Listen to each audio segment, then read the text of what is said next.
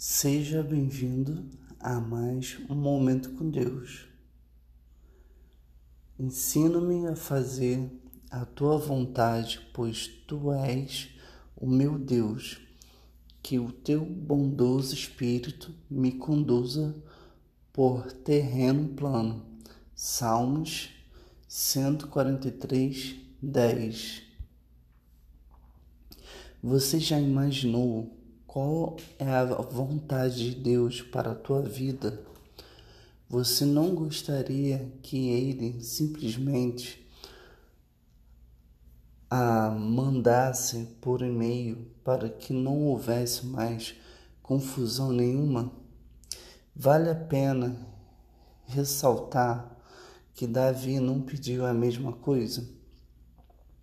Ao invés disso, ele pediu a Deus que o ensinasse a fazer a sua vontade. Imagine se você tivesse aprendido a fazer a vontade de Deus, como as incertezas seriam eliminadas. Vamos permitir que o Espírito nos guie por terreno plano, pedindo a Deus que nos ensine. Deus abençoe sua vida.